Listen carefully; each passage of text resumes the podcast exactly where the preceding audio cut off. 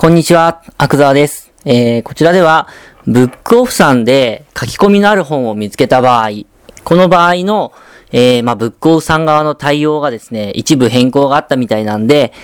えー、その情報をシェアしたいと思います。はい。というのもどういうことかというと、今までは、まあ、単行本にしろ雑誌にしろ書き込みがあったら、基本は105円でお客様に販売すると。そういうような感じのマニュアルだったみたいなんですけど、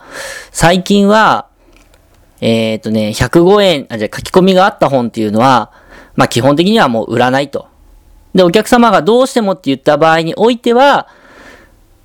あのーそのスタッフさんが価格をその場その場で判断する。そういうような感じになってますね。はい。ただまあ、あの、これは書き込みがあるんで売れませんって言って下げちゃうっていうことはほとんどなくって、基本的にはまあ、その場のスタッフさんの判断。といってもまあ、その会計係さんがやるんじゃなくって、えー、っとね、まあ、会計係さんがスパッと判断するときもあるんですけど、ある程度以上の上の人に、まあ、状況を確認するというかね、書き込み具合を見てもらって、で、まあ、いくらにするかを判断すると。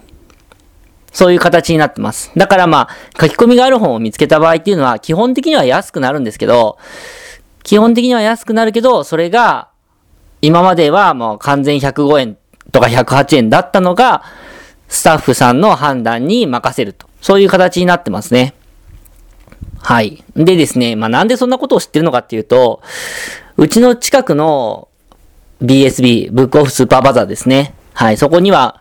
まあそこによく行くんですけど、そこで対応がちょっと変わったなって思ったんですよ。うん。今までは普通に108円、105円にしてくれてたのが、なんか最近は、えーっとね、200円って言われたり、半額って言われたりしてたんですね。で、これはなんでかと思って、ブックオフのお客様センターに電話して聞いたんですね。まあ、スタッフさんによって対応がバラバラだと。これはどういうことなんだと。いうふうに聞いたら、あの、まあ、本部としては、本社まあ、どっちでもいいんですけど、本部としては、えーっと、基本的には書き込みのある商品は買い取らない。で、店舗にも出さない。という決まりはしてると。後のことは、もう店舗に任せてる。っていうスタイルなんだそうです。はい。で、えーっと、基本的には、もうブックオフとしては、売らないというのが基本スタイル。もしも、そういった本を見つけてしまった場合は、まあ、下げなさいっていうのが基本スタイルみたいですね。最近はね。うんまあ、昔からそうなのかもしれないけど、それでも昔は、まあ、当事者間の話し合いで、話し合いでっていう部分よりも、まあ、105円で売っちゃえっていう方が、マニュアル的に強かったみたいなんですけど、今はもう売らない。そういうスタイルを強めてるみたいです。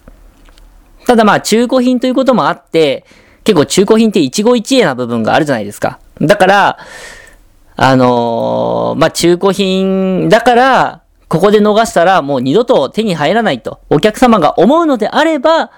あのーまあ販売することも検討しますと。そういうスタイルですね。うん。書き込みの本が、書き込み本だったとしても、まあお客様がそれでも欲しいということであれば、あとは店舗の判断でお譲りしますみたいな。そんな感じでした。本部の、は、うんとね、本部の回答としてはね。決して105円で統一してますとか、108円で統一してますとか、そういうことではなくて、あくまでもブックオフとしてはそういう商品は商品にならないから売らないと。ただ、お客様がどうしても欲しいということであれば、まあ、売ってやってもいいよみたいな、そんな感じでしたね。だから、今後は、まあ、書き込みがあったとしても、あのーなんていうの？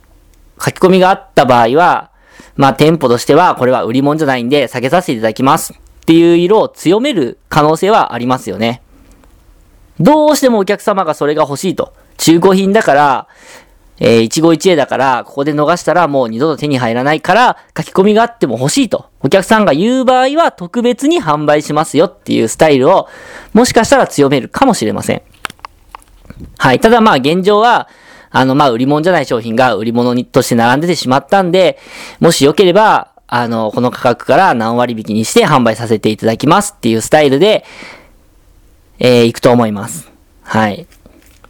もうでっかい店とか結構そうですよね。さっき言った BSB もそうだし、ブックオフプラスも結構そういうとこありますし、小さい店とかだと、まあ結構105円とか108円とか言ってくるんですけどね。うん、やっぱり大きい店の方が決ま、決まってる店が多いんで、そういうルール変更っていうのもすぐ降りていくんだと思うんですけど、まあ何にせよ今後は書き込みがあったイコール108円という話ではないくなりますね。はい。あとね、セドラーに年中荒らされてる店は下げる。売ら、売らないって言って下げちゃう。傾向がありますね。はい。まあその辺はあの、お店のスタッフの方を見てれば、う、うわ、普段すっげえ荒らされてるんだろうなとかそういうのもわかると思うんで、じっくり観察してみてほしいんですけど、まあ、とにかく、セドラを嫌ってるというか、まあ、業者お断り、遠回しに言いたいんだよ、本当は、みたいな そういうお店は、あの、書き込みがあったら、すいませんって謝って下げちゃう。で、こっちがそれでもいいから売ってよって言った時に、じゃあこの価格で、みたいな。そういうこともあるでしょうね。はい。まあちょっとそんな感じで話はずれちゃったんですけど、基本的には書き込みがあったからといって、もう108円で売ってもらえるとは限らないということを念頭に置いて、まあ仕入れなり検品なりしてほしいなと思います。はい。ちなみにまあ家に持って帰って書き込みに気づいた場合っていうのは、返品を受け付けてくれるそうなんで、うわ、やっちまったと思ったら、まあ返品すればいいでしょう。ブックオフに。うん。ということですね。あとはね、あのー、まあ、コツって言うんじゃないんだけど、108円、もしくは定価の4分の1とか、まあ、200円とか、そういう金額で書き込み本を下ろしてもらえるセドラと、普通に、じゃあ定価の半額ですねとか、定価の8割ですねとか、売り物にはなりませんからすいませんって下げられちゃうセドラって、2種類のセドラに分かれると思うんですよ。まあ、実際見てると結構分かれてるんですよ、そういう風に。うん。あとは、まあ、あのー、まあまあ、これはいいかな。これはちょっとあの、あんまり良くない情報なんで言えませんけど、まあ、とにかく、そう、二つに分かれます。うん。割と安くしてもらえるセドラーと、全く安くしてもらえないセドラーの2種類に分かれます。ここは、どういう風に分けてるのかっていうと、ブックオフさんも人間ですから、やっぱり、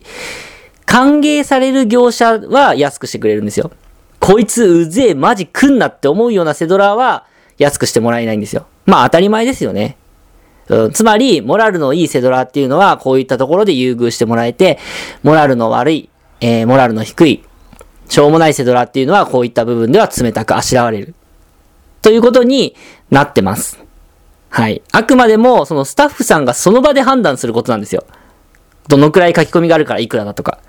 もう明確な基準がないので、今は。だから、そのスタッフさんがその場その場で判断するんですね。そうなると、わかりますよね。スタッフさんに好かれてる人は優遇してもらえる。嫌われてる人は、とどん嫌われる。そういうことになるんです。はい。なので、えー、まあ今まで以上にブックオフさんで、えー、まあマナーよくやる、背取りをする必要があるんだなということを感じたわけです。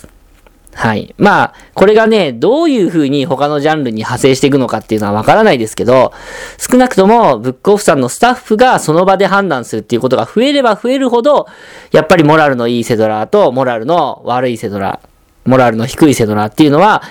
どんどんどんどん稼ぎやすさに差が出てくるんじゃないかなという風に思いましたね。はい。ということで、えー、まあ長くなっちゃったんですけど、要は書き込みのある本があったとしても、え一律108円になるわけではなく、スタッフさんがその場で判断して決めると。で、スタッフさんがその場で判断するということは、普段から、えー、マナーよく仕入れをしている人であれば、そういったところで優遇してもらえ、普段から、えー、っとね、ぐっちゃんぐっちゃんにお店に迷惑をかけるようなことをしているようなやつは、こういったところでも優遇してもらえず、むしろ、遠ざける原因を作れると、スタッフさんが思って、で、冷遇すると。そういうこともある。ということで、すね。はい。そういうことです。はい。ということなので、まあ、しっかりとモラルよく、背取りをしましょうね、というお話でした。はい。こちらの音声は以上になるんですけれども、この話を聞いた方の中でもっとアクザーの話を聞いてみたいと思っていただいた方は、えー、ぜひ私のメルマガをお読みください。はい。えー、私のブログの中にあるメルマガフォームからはですね、えー、いつもお送りしている無料レポートレビューメルマガとは、また一味違ったメルマガを発行してますので、そちらもお楽しみいただけるんじゃないかなというふうに思います。はい。ということで、えー、今回の音声は以上になります。あ、それでですね、あの、ブログに来る方法としては、えー、検索エンジン経由ですね。それが一番簡単です。セドリスペースアクザワもしくは、せどり、スペース、独立。これで検索していただければ、1ページ目に私のブログが出てきますので、そのブログの中にあるメルマガ登録フォームからご登録いただければなというふうに思います。はい。ということで、今回の音声は以上になります。